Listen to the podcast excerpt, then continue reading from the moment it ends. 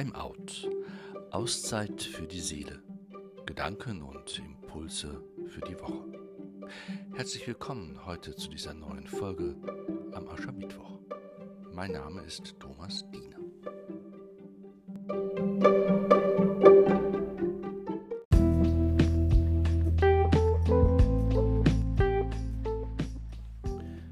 Aschermittwoch.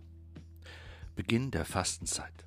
Beginn der 40 Tage, Beginn einer heiligen Zeit.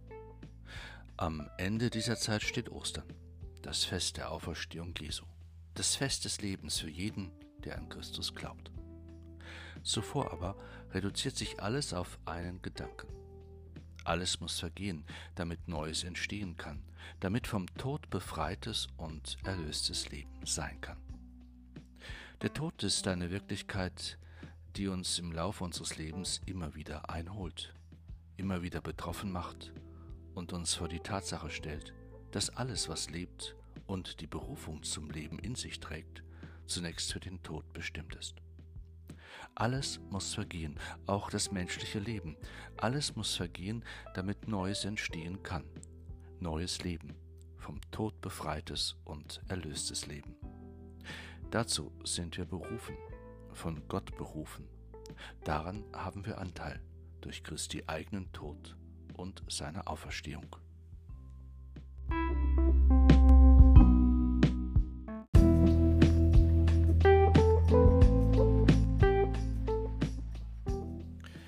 Wie oft erfahren wir das Leben wie verstellt, wie blockiert, wie tot.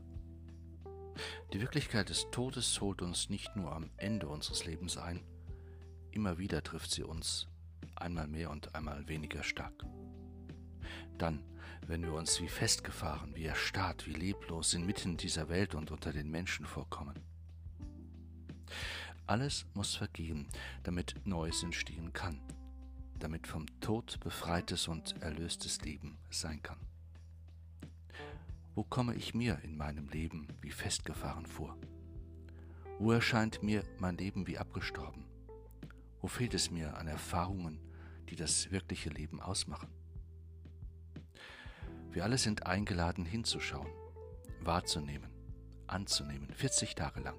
Das Festgefahrene, das Erstarrte, das Tote in unserem Leben, 40 Tage lang. Und wir sind eingeladen, umzukehren, uns herausholen zu lassen aus falschen Denkmustern, aus falschen Einstellungen zu sich selbst, zu Mitmenschen und dieser Welt aus verkehrtem und vernichtendem Tun, aus lebensbehindernden Prozessen und Abläufen, 40 Tage lang. Ein Gedanke von Martin Guttel gibt die Antwort auf das Warum. Kehr um, sonst bleibt alles beim Alten. Kehr um, sonst ändert sich gar nichts. Kehr um, sonst entfernst du dich von dir. Kehr um, sonst entgeht dir das Wichtigste. Kehr um, sonst bemerkst du nichts vom Ganzen. Kehr um, sonst bleibt dir Gott verborgen. Kehr um, sonst bespielt sich alles hinter deinem Rücken ab. Bekehrt euch, sagt das Evangelium, damit Leben wieder möglich ist.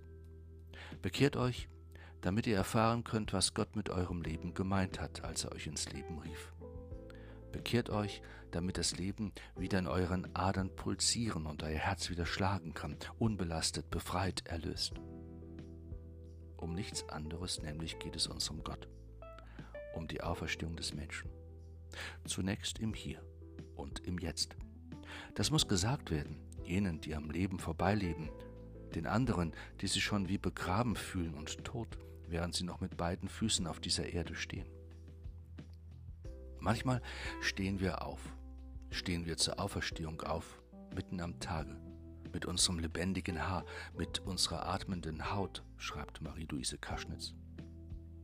Alles, was ist, trägt die Berufung in sich, zum Leben zu finden, sich zu gestalten oder gestaltet zu werden, zu erstehen oder zu entstehen, neu, immer wieder neu, heute.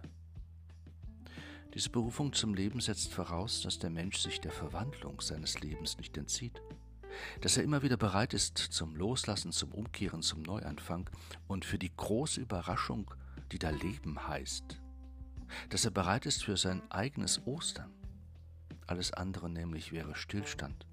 Und Stillstand bedeutet Tod. Ich will mich der Veränderung nicht entziehen, schreibt Ulrich Schaffer. Ich will loslassen, um wieder Neues umarmen zu können, und auch das will ich wieder loslassen in einer ständigen Entwicklung auf meinen Ursprung zu, auf die Vollkommenheit, aus der ich komme und zu der ich gehe. Alles muss vergehen, damit Neues entstehen kann, damit vom Tod befreites und erlöstes Leben sein kann. Heute, hier und jetzt. Und einmal für immer, dann, wenn Gott uns zu sich heimholen wird, in das Reich seines Friedens, dort, wo das Leben seine Fülle finden wird und seine Verwandlung ein Ende.